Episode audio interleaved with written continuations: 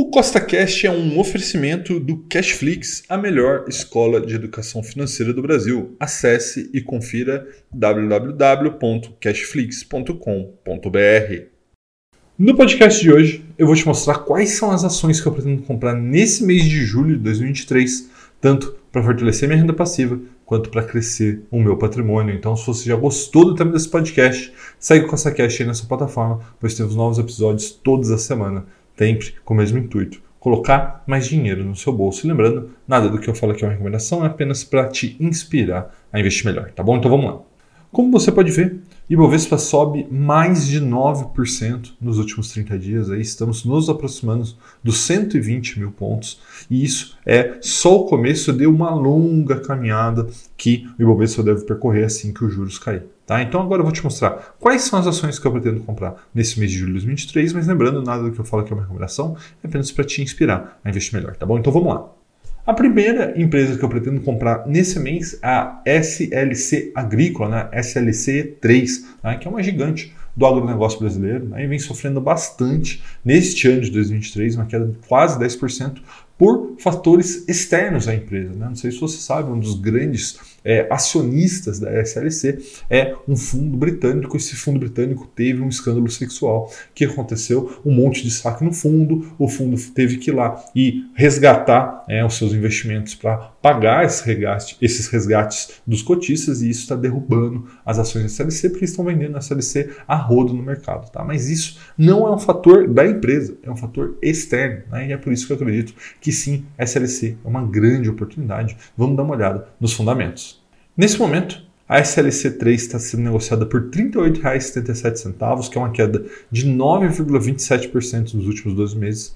O retorno sobre o patrimônio dela é de 20,34%, né? ou seja, um ROI de 20% é um ROI muito alto. Tá? Nesse momento, negocia por somente 8,28 vezes o lucro e vem crescendo ano a ano os seus, os seus lucros na ordem de 24,39% ao ano, tá? nos últimos 12 meses. Pagou R$ 2,94 por ação de dividendos, que dá um dividend yield de 7,6%.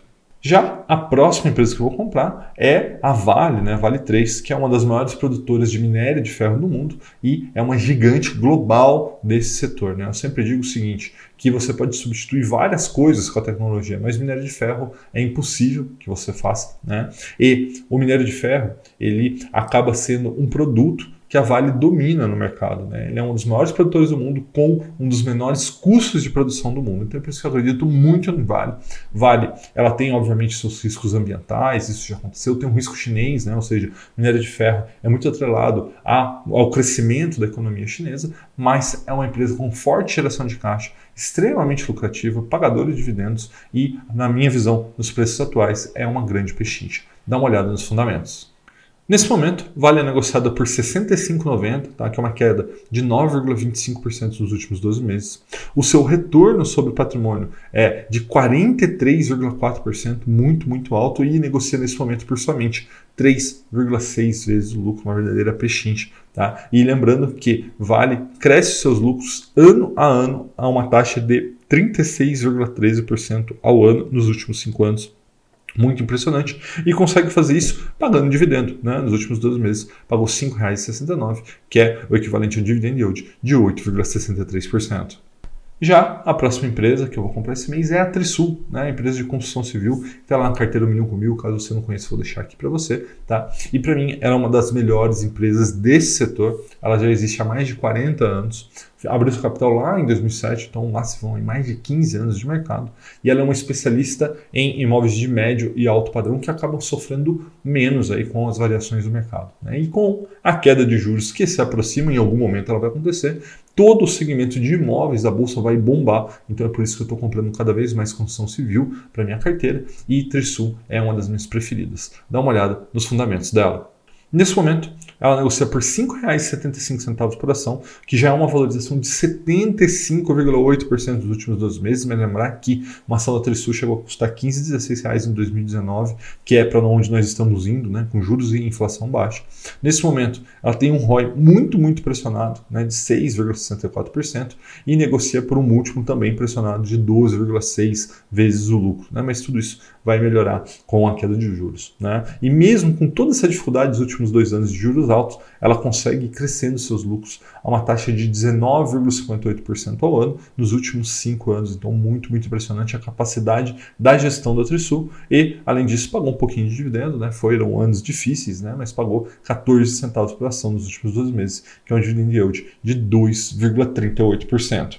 E a próxima empresa que eu vou comprar nesse mês é a B3, né? A B3SA3 é a ação da própria bolsa. A gente está aí na beira do bull market. Eu falo mais sobre isso neste vídeo aqui, se você quiser ver. Tá? E ela é uma empresa que é o que a gente chama de asset light, né? ou seja, ela tem ativos muito leves que deixam ela passar por momentos difíceis, como passamos nos últimos dois anos, sendo lucrativa. E aí, quando a gente tem um mercado a favor, que é o que a gente deve ter nos próximos anos, ela voa pagando muito dividendo, gerando muita receita. Então, eu venho adicionando cada vez mais na minha carteira B3. Dá uma olhada nos fundamentos. Nesse momento, ela negocia por R$ 14,43, que é uma valorização de 28% nos últimos 12 meses.